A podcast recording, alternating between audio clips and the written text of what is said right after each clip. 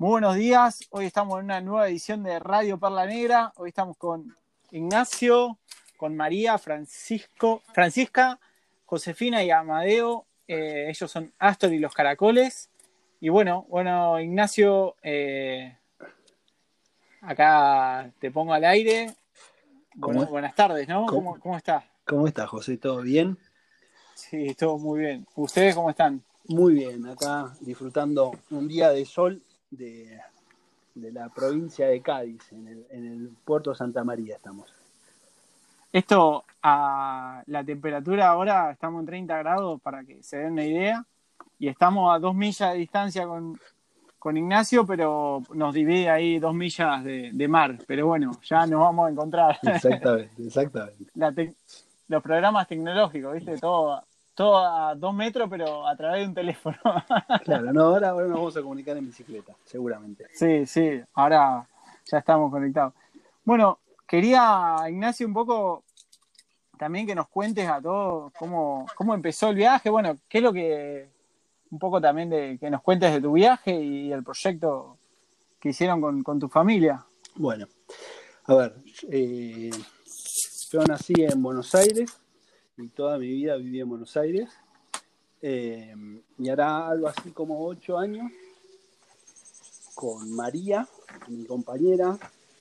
eh, nos decidimos a salir de la capital porque nos estaba no nos estaba haciendo como muy muy eficiente vivir en, en la capital, ¿viste? Te quita mucho, te quita mucho prana y con pibes te da muy poco, básicamente. Porque cuando nosotros, Claro, yo tenía un teatro en Buenos Aires, sí. eh, y cuando tuvimos los pibes, primero el primero, después el segundo, eh, toda la, la oferta cultural se empieza a, a achicar, porque no puedes salir, todas las cosas buenísimas que tiene Buenos Aires sí. te empiezan a, a perder, y te queda lo, Claro, lo claro. que no está bueno. Eh, Claro. Mucha gente, gente muy enajenada, eh, Sí. muchos colectivos, muchos ruidos. Vivíamos Sí. en una casa hermosa en, en Núñez, y, Sí. pero yo trabajaba en, en la costa, en Pinamar. Ajá. Ajá. Eh, entonces viajaba. Y era lo mismo para mí vivir en, en Núñez que vivir en, En Pinamar. en- sí, o en Pinamar o en cualquier otro lado. Entonces Claro. M- María, eh, la familia María es de Mercedes. Así que decidimos con un proyecto de escuela, que es una escuela muy, muy espectacular en Mercedes, que se llama El Pampero, eh, llevar a los, a los pibes al Pampero y irnos a vivir a Mercedes. Ah. Y ahí empezó el viaje. Te diría que el viaje empezó hace ocho años. Claro. Eh, y nos fuimos a vivir al campo y un poquitito se nos cambió la perspectiva del mundo. Claro. después de haber vivido tantos años en, en una ciudad, eh, nada, de repente volví a ver las luciérnagas por primera vez y casi me, se me cae el Oh. mundo. No sé, en la capital, cuando yo era chico, habían luciérnagas y aparentemente después me enteré que era por los, por los agroquímicos, o no sé por qué, pero no, habían más. Ajá. Y un diciembre estaba, llego a mi casa en Mercedes, se pone el atardecer y un mar de luciérnagas se enciende en el campo. Me puse a llorar, Sí. o sea, no podía creer. eh, bueno, te pasan esas cosas, ¿viste? Cuando te empezás a conectar, vos Claro. lo sabés más que nadie, ¿eh? Sí, sí, Te sí. empezás a conectar con.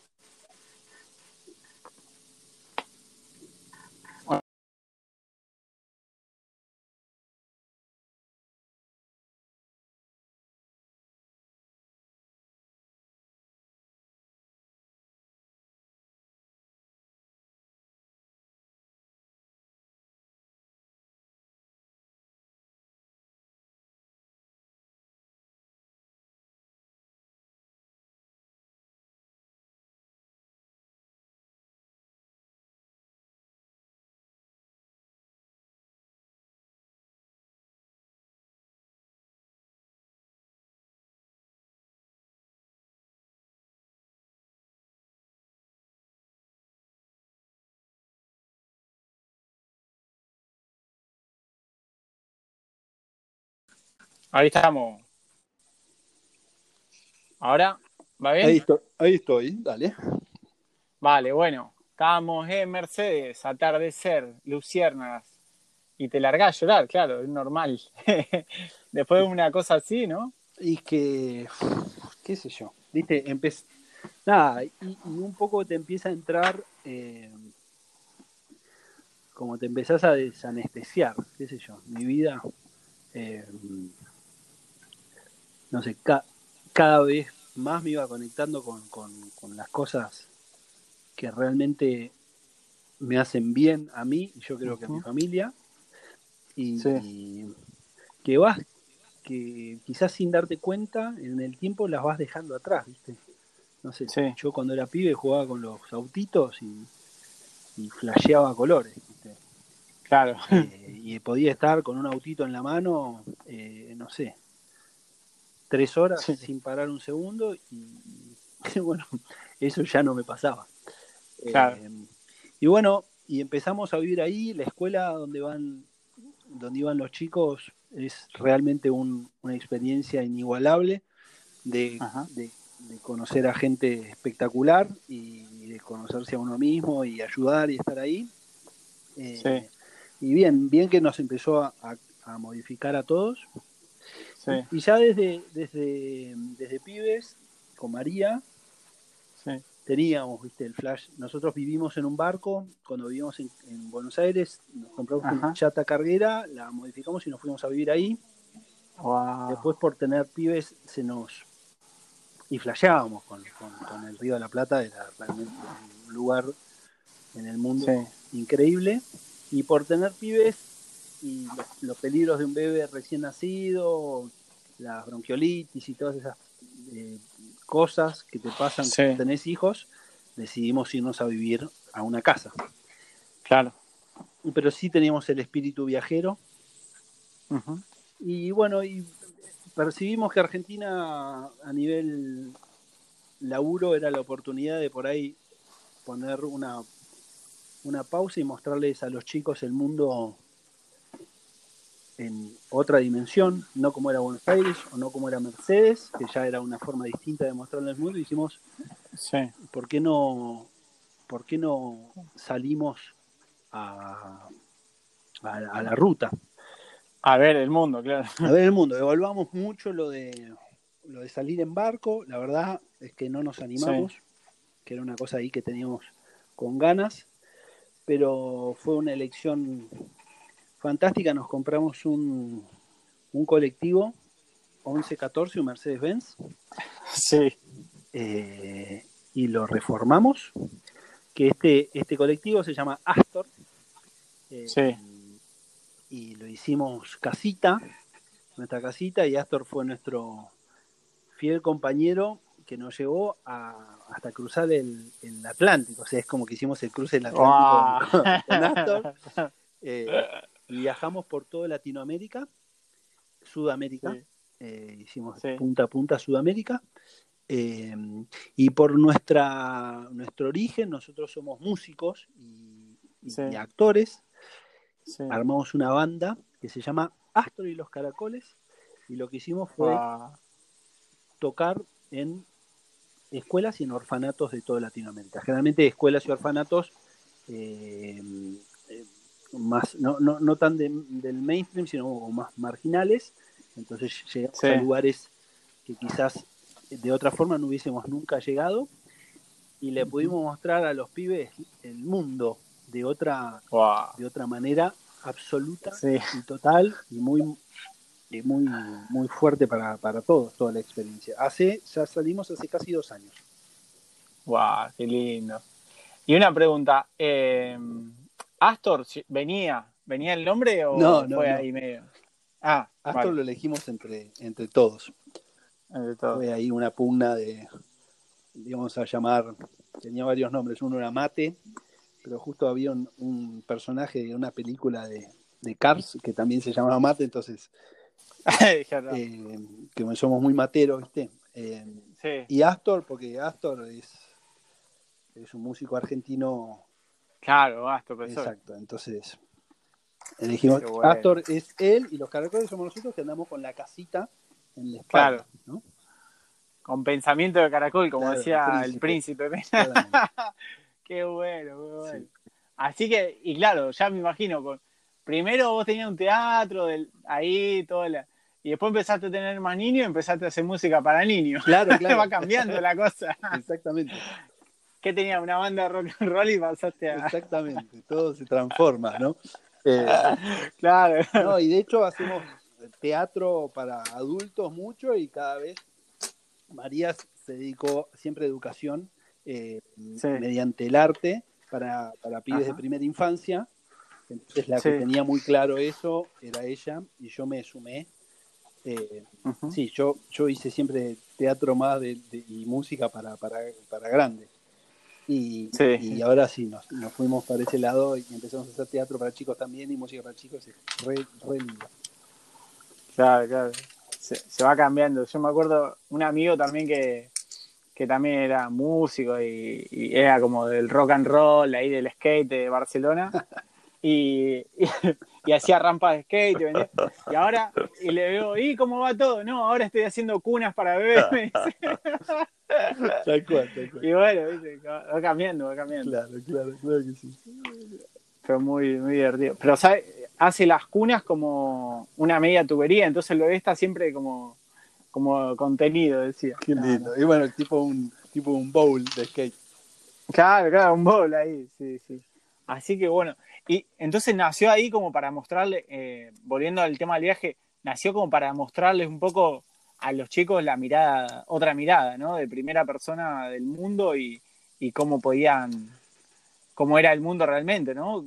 Fue un poco la idea que tuvieron, cómo... Primero, tenés una cosa que es los pibes cuando se van haciendo más grandes, Sí, llega un momento que ya no sé, a los 15, 16 años, ya no es que lo podés llevar a cualquier lugar del mundo, lo podés subir a un barco y decirle, che, loco, nos vamos a, a viajar, a hacer música, a hacer teatro, a navegar o lo que fuere. ajá, Entonces nosotros sabíamos que teníamos una fecha de límite. límite.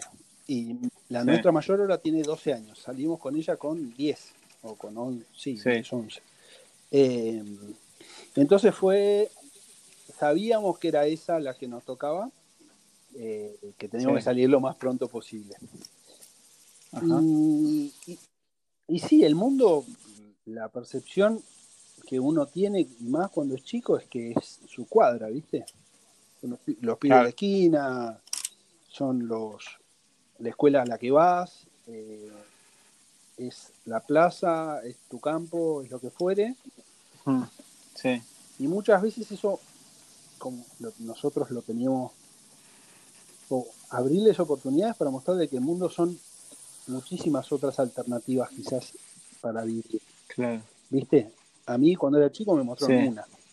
Después mis padres, Claro. gracias al cielo, me, me, me, me pudieron después abrir, viajé un montón eh, y eso me abrió el mundo.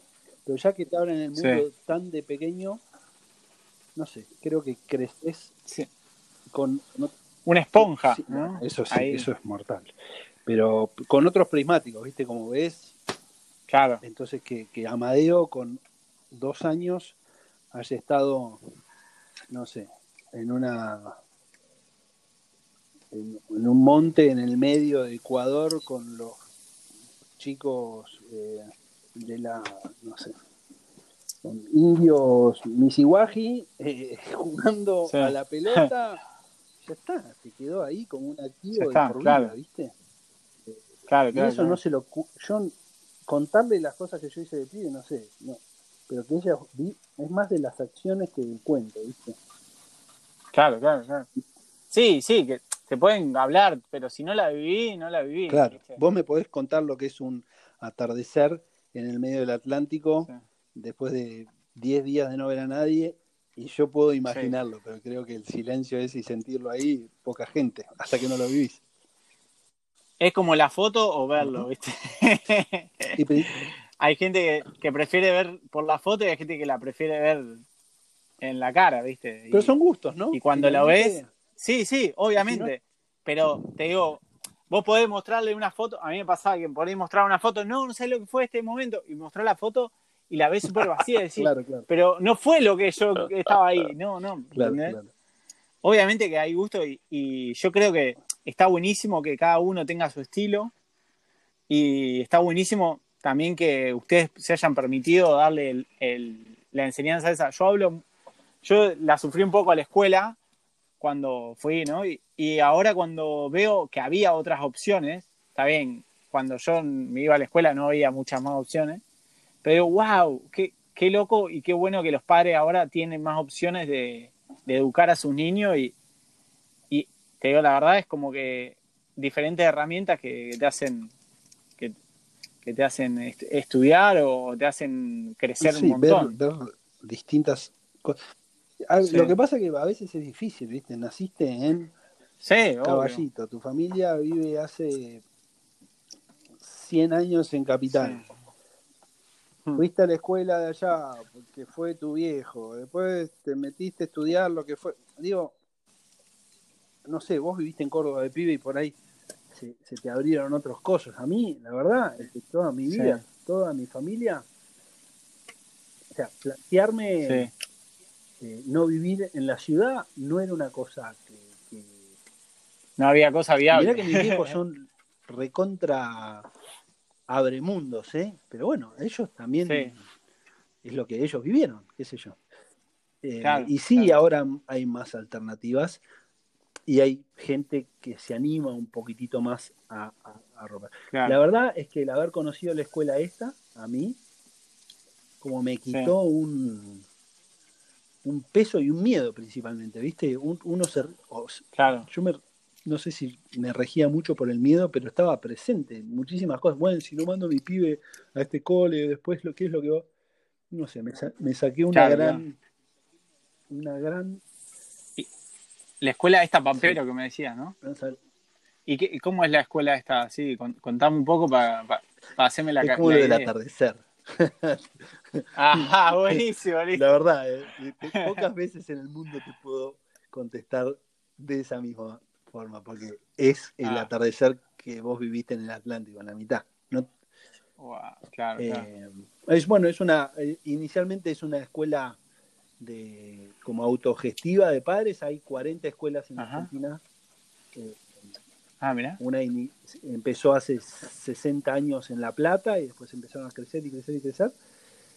Y es hermoso, la verdad. Es una escuela en el campo que muy, muy zapada, muy zapada.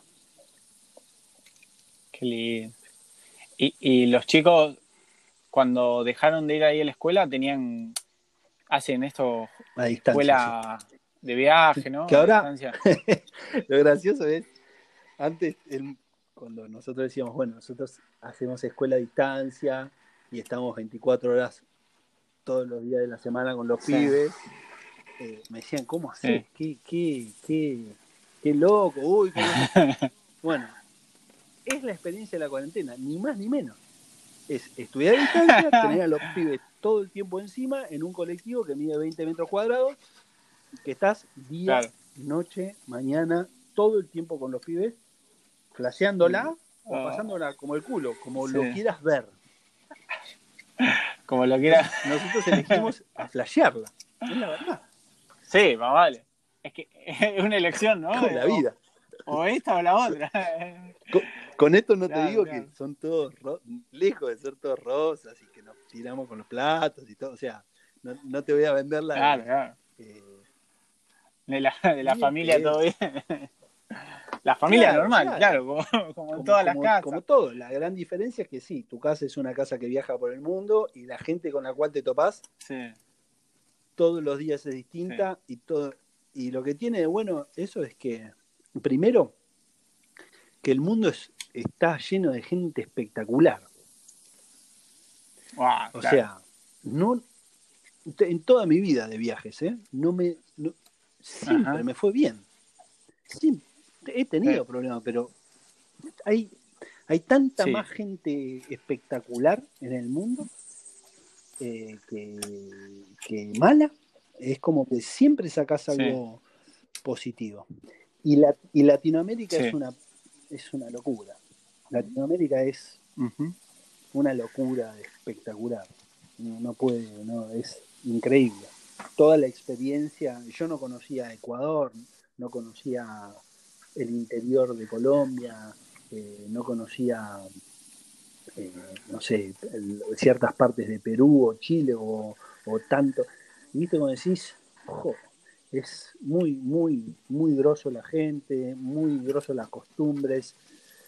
Y, una cosa que, nos pasó, después de haber tocado en tantas escuelas y después de haber conocido tanta gente, eh, que realmente sentimos que nosotros como argentinos somos recontra latinoamericanos, somos recontra sudamericanos y no lo vemos allá. Tenemos la misma problemática, tenemos el mismo deseo, tenemos el mismo, la misma forma de ver la familia, las cosas, los amigos. Eh, y, fue como, uff, yo le... Fue muy fuerte esa foto, decir, uy, loco, estamos todos en esta. Y no la... Y, y no la, por veces no la vemos, ¿viste? Que, somos tan sudamericanos, ¿viste? Y, y claro, o sea, yo lo que, lo que escuchaba era como que había una mirada muy fuerte de Argentina hacia Europa y no tanto hacia, porque claro, somos, somos inmigrantes y hay mucho, y como que no mirábamos tanto hacia, hacia, el, hacia el oeste, ¿no? Como y para arriba, que era toda América.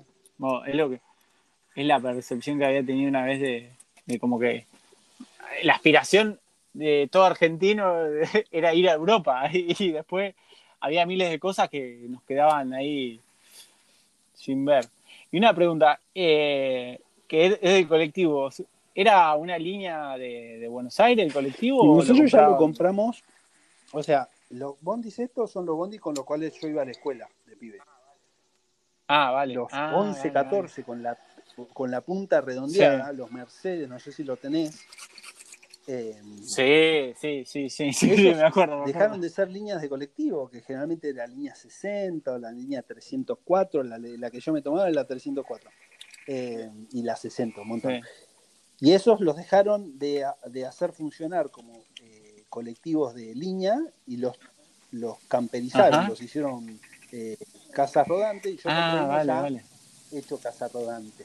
Camperizado. Le hice todas las ah, modificaciones. es un barquito, además, ¿viste? Instalación eléctrica, instalación de agua, eh, paneles solares, eh, bueno, toda la historia esta. Sí, lo, y tenían ahí todos los instrumentos, todas las cosas para, para producir y hacer música. Montamos nuestra casita y montamos, cargamos baterías, guitarra, bajo, eh, micrófonos, todo. Y caíamos a los pueblos, que obviamente al principio empezás a tocar eh, y cada vez te llaman más, ¿viste? Te llaman del pueblo siguiente y, antes tocaba para dos escuelas, pero el próximo pueblo tocaba para tres. Y el próximo pueblo tocaba para cinco. Eh, entonces iba cada vez como te generabas más popularidad, pues sabías que habían unos locos de mente que estaban viajando por el mundo con su familia. Lo loco eran los pibes, ¿viste? Nuestros hijos. La que cantaba era mi hija. O sea, si vos escuchas. Después grabamos un disco que se llama Astor y los Caracoles Presenta, que es que está en Spotify, si alguien lo quiere escuchar. Eh, ah, mira. Y los temas los cantan mis hijos, y yo y María. Eh, pero en el show, Francisca tocaba la batería, Josefina cantaba, tocaba el bajo a veces, el ah. ukelele, María tocaba el ukelele, cantaba, Amadeo tocaba el bombo legüero y yo tocaba la viola y cantaba. Entonces te, oh. caen estos dementes a una escuela a hacer un show para pies y nos, nos, hicimos medio famosos ahí, ¿viste? Sí, ¿eh? ¿Y cómo lleva la fama? ¿Qué tal? Una fama absolutamente limitada, ¿viste? Claro, Una fama absolutamente limitada.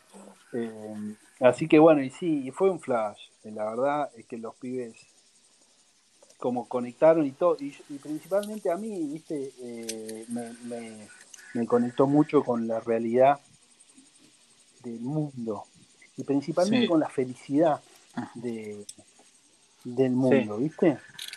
La gente en situaciones de pobreza, eh, no sé si extrema, de pobreza, ¿viste? con una Sí, felicidad extrema, ¿viste? Sí, comen bonito por eh, van al puerto, se un bonito espectacular, que le tiras limón y los mangos caen y, y lo- y las paltas caen de la palmera. eh, la playa Sí. es hermosa, hay tortugas, hay delfines, hay ballenas. Y no necesitan más que eso, ¿viste? Eh, Claro. Bueno, lo sabrás vos de vivir esas experiencias también, ¿no? Sí, sí. No, a mí me parece lo mismo, ¿no? Cuanto la gente como dice, no, uy, son re pobres, pero son re felices, ¿viste? Son todos amigos y tienen todo, y te comparten lo más, lo más, lo, lo que tienen ahí, y son, y son tan felices que, que uno piensa, pa, cuánta boludez Menos no más. necesito tanto, ¿no? es Y-. Es así de simple. Claro, claro. Sí, sí. Bueno, acá en el barco es la ley, esa. Menos es más, está ahí tallado en la pared para que, para que todos lo entiendan. ¿viste? E- Eso es como un salva, ¿viste? Che, ¿no tenés baño? Y ahí está, le, le da un balde Claro. y decís, menos más, ¿viste? Pero no, eh, al final te das cuenta, Mo, a mí me pasa cuando viajo que digo, cuántas pocas cosas necesito y con cuán poco soy feliz, ¿viste? A veces pienso, decir, wow, me, me llevo un barquito más pequeño que este. eh, podría cambiarme uno menos, pero digo, no, pará, pará, está bien, tengo para, si vienen amigos, no sé qué. Pero al final es como que te, cuando más viajas, más te das cuenta de que, de que estás so, su- super millonario de, de Sí, cosas que, acuerdo, y el tiempo, ¿no? El, usted ahí mira, viajando. como, me acuerdo cuando nos fuimos a vivir a Mercedes, Sí. nos fuimos a vivir al campo, ¿viste? Al medio de nada. Y María me dijo, Nachi, lo único que te pido es que quiero tener buena internet, me dijo. No solo no teníamos internet, sino que la luz se cortaba todo el tiempo. No llegaba el gas. O sea, ¿y sabes qué? No pasaba nada. O sea, cada Sí. vez necesitábamos menos. De hecho, el internet Sí. llegó dos años después, Claro. no pasó nada. Y otra cosa que nos pasaba viajando en el. eh, Una de las cosas que no tenés mucho es agua potable en Latinoamérica, ¿viste? O agua dulce, ni Ajá, potable. sí. Porque potable compras en un garrafón. Sí. Entonces el bañarse, nos bañamos en el mar. Y la sal Ah, claro. por ahí tenés- estás bañado de mar durante una semana que no te pegaste una ducha de agua. Cosa, y, se- Sí. y nunca pensaste que ibas a llegar a esa, a esa situación sin, sin ningún problema. Por el otro lado, Claro. sí. eh, o, o las sábanas espectaculares de la cama, ¿viste? Que si, che, tengo que lavar las sábanas por semana o que queden no, con arena, humedad, sal. Así Sí, que mi compañera sí. María es que, que por ahí era la que, la que uno iba a decir que, que- que quería tener internet, eh, nada, no le pasa absolutamente nada, estaba feliz de la vida.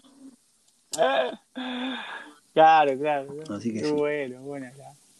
Y, y de y de Mercedes, digamos, arrancaron con el camión, con el colectivo Salimos para ahí. con el bondi, primero, Y, la primer, lo primero que hicimos fue visitar a, a mis viejos que vivían en la costa.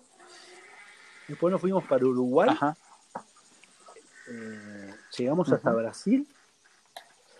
Después, Ahí por la, por la carretera de, Sí, o sea, de la costa, Barra exactamente. de Chuy, toda esa zona. Eh, Punta del Diablo, Balizas, estuvimos en Balizas un tiempo.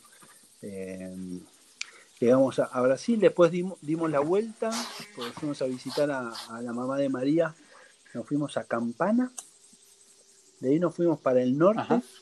llegamos hasta Bolivia, después giramos y cruzamos a Chile por el, por el paso de, de Jama, hicimos todo el norte de Chile, Perú, Ecuador, Colombia y llegamos hasta Cartagena.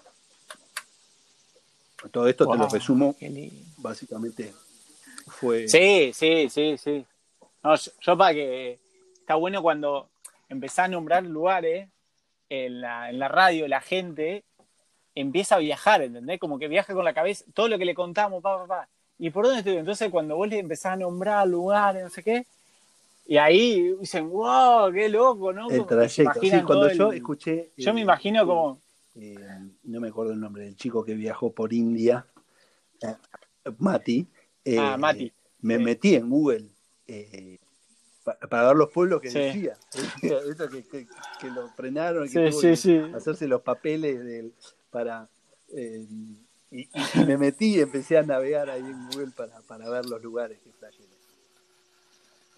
Sí.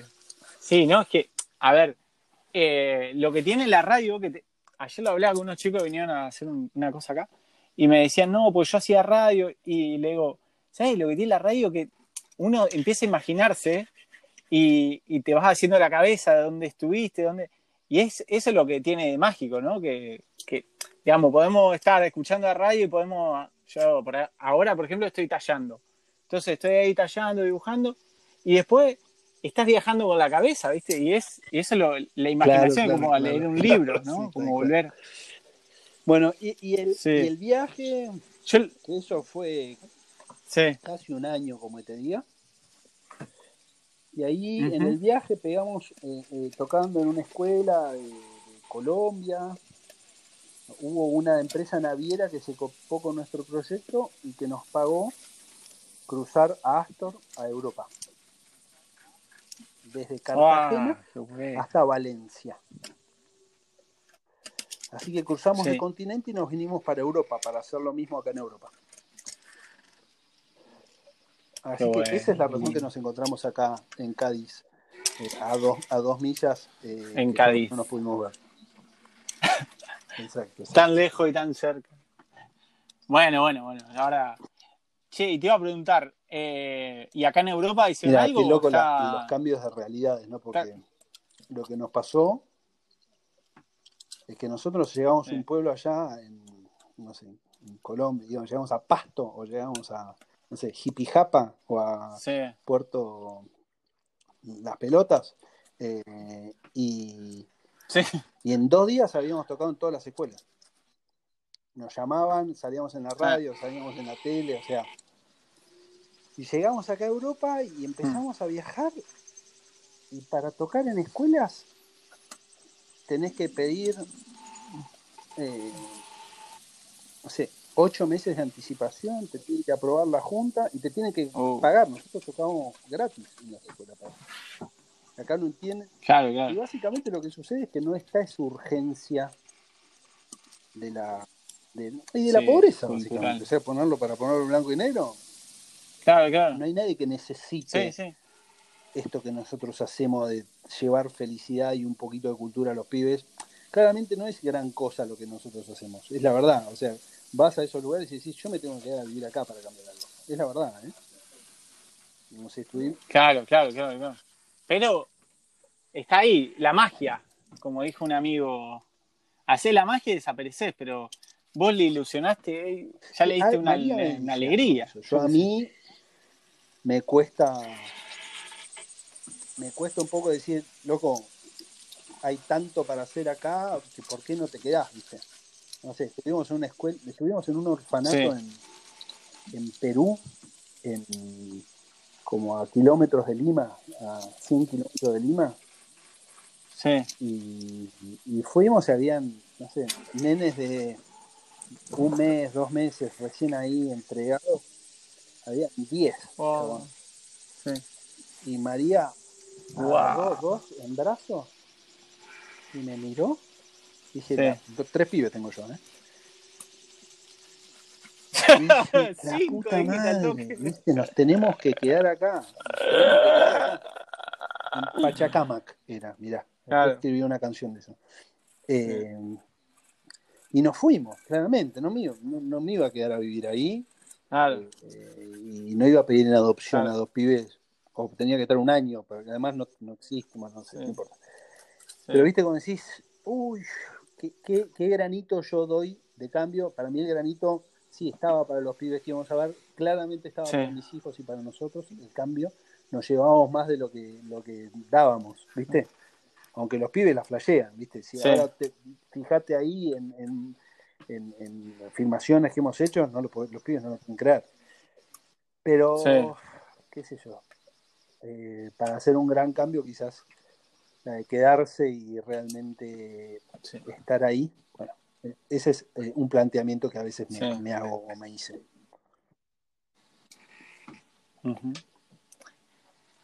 Sí, Bueno, también yo, yo lo veo súper bueno, así también de, de, entregar la magia y, y seguir y viaja, seguir viajando, ¿no? Como también, también pasa que, que bueno, hay, yo a veces pienso, oh, no sé qué, me montaría una escuela de vela para... Y después digo, ¿pero en dónde? Y, y entonces como que me cuesta... Claro, claro. También uno tiene ¿sabes? que, Como me cuesta... que comulgar con esa cosa de uno, ¿viste? Que no tiene que renegar, che, loco, ¿por qué no me quedo? Y bueno. Nosotros cada cinco años se nos da por, Claro. por una nueva, ¿viste? Con María. Entonces ahora estamos cinco Claro, años acá y después... Bueno, ¿y, ¿y cómo termina esta historia del viaje? Para así te lo cierro. Después de hacer casi dos años de Sí. escuela a distancia, llegamos a Europa y a diferencia de. Latinoamérica, ser eh, amigos en la calle y que los pibes nuestros compartan con otros eh, eh, la vida Sí. es más difícil. Acá viajan eh, franceses, eh, alemanes de 65 años en una motorhome, la puta madre, y no hay chicos, ¿viste? Sí, Entonces, ya claro, nuestros hijos nos dijeron, che, me- nos- gustaría compartir escuela con, Ah. quer- queremos ir a la escuela tradicional. Así Claro. que caímos acá porque sí, y, y empezamos a ir a la escuela justo un mes antes de que nos hagan la cuarentena. o sea que los pibes fueron un mes a la escuela y estamos igual que antes. ¿viste? Claro, vos decirle, mirá lo que pasó cuando ustedes quisieron ir a la cual, escuela. cual. Ahora estamos, estamos planeando un viaje para ir a India o a África eh, y, y- con Ajá. Astro, ¿viste? Y, y con esto de la cuarentena, Sí, ahí quedó el- la idea. Ahí quedó, y bueno, bueno. Bueno, pero. A ver, está. Uno empieza por la idea, ¿no? Y empieza a viajar con la mente y empieza a imaginarse y después, ¡tac! Un día te. Un día Claro, te claro, toma el ferry y está cruzando a. claro, somos un peligro encima. El estrecho, ¿viste? Se nos, pian- se nos pianta una y agarramos los, los petates, que no son muchos, agarramos la guitarrita y nos vamos a tomar Eh. por saco. Claro, claro. Sí, pero no. Bueno, ya, Se te ya pegó el español, ¿eh? ya hace un año, ¿eh? Qué bueno, bueno. Bueno, y en barco, eh, Claro. ¿podemos hacer alguna incursión en barco o no? Ahí, acá el Perla, mirá que son cinco Claro, ustedes. Sí, hay lugar, hay lugar. Una Vamos a vueltita, hacer vamos alguna- acá, a alguna incursión. vamos a- a- Estuve navegando por la bahía, eh, son todas distancias cortitas. Ajá. Eh, Sí. Y sí, si te vas para la, para, para Ibiza o Mallorca, o, o- estuve navegando en Mallorca, bueno, se supongo que conocerás por ahí, por ahí, Sí, no se puede creer. sí, Qué- belleza. Ya habíamos estado navegando en, en- en las BBI y, y cuando llegué a Mallorca dije, Sí, ah, no puedo creer, nunca imaginé que iba a ser así de, de- de cristalino y lugares tan increíbles. ¿eh? Sí, sí.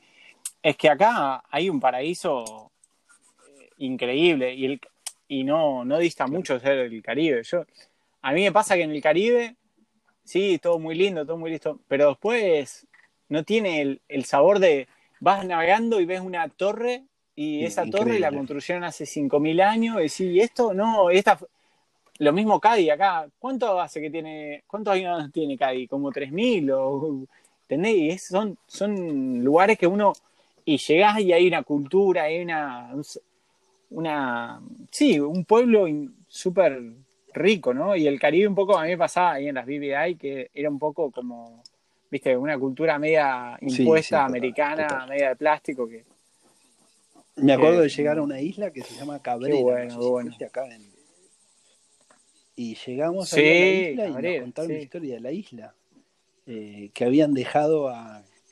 Se había hecho un motín en un barco, llegaron a Cabrera y bajaron a todos los amotinados, que eran como te diga 60, y los dejaron ahí.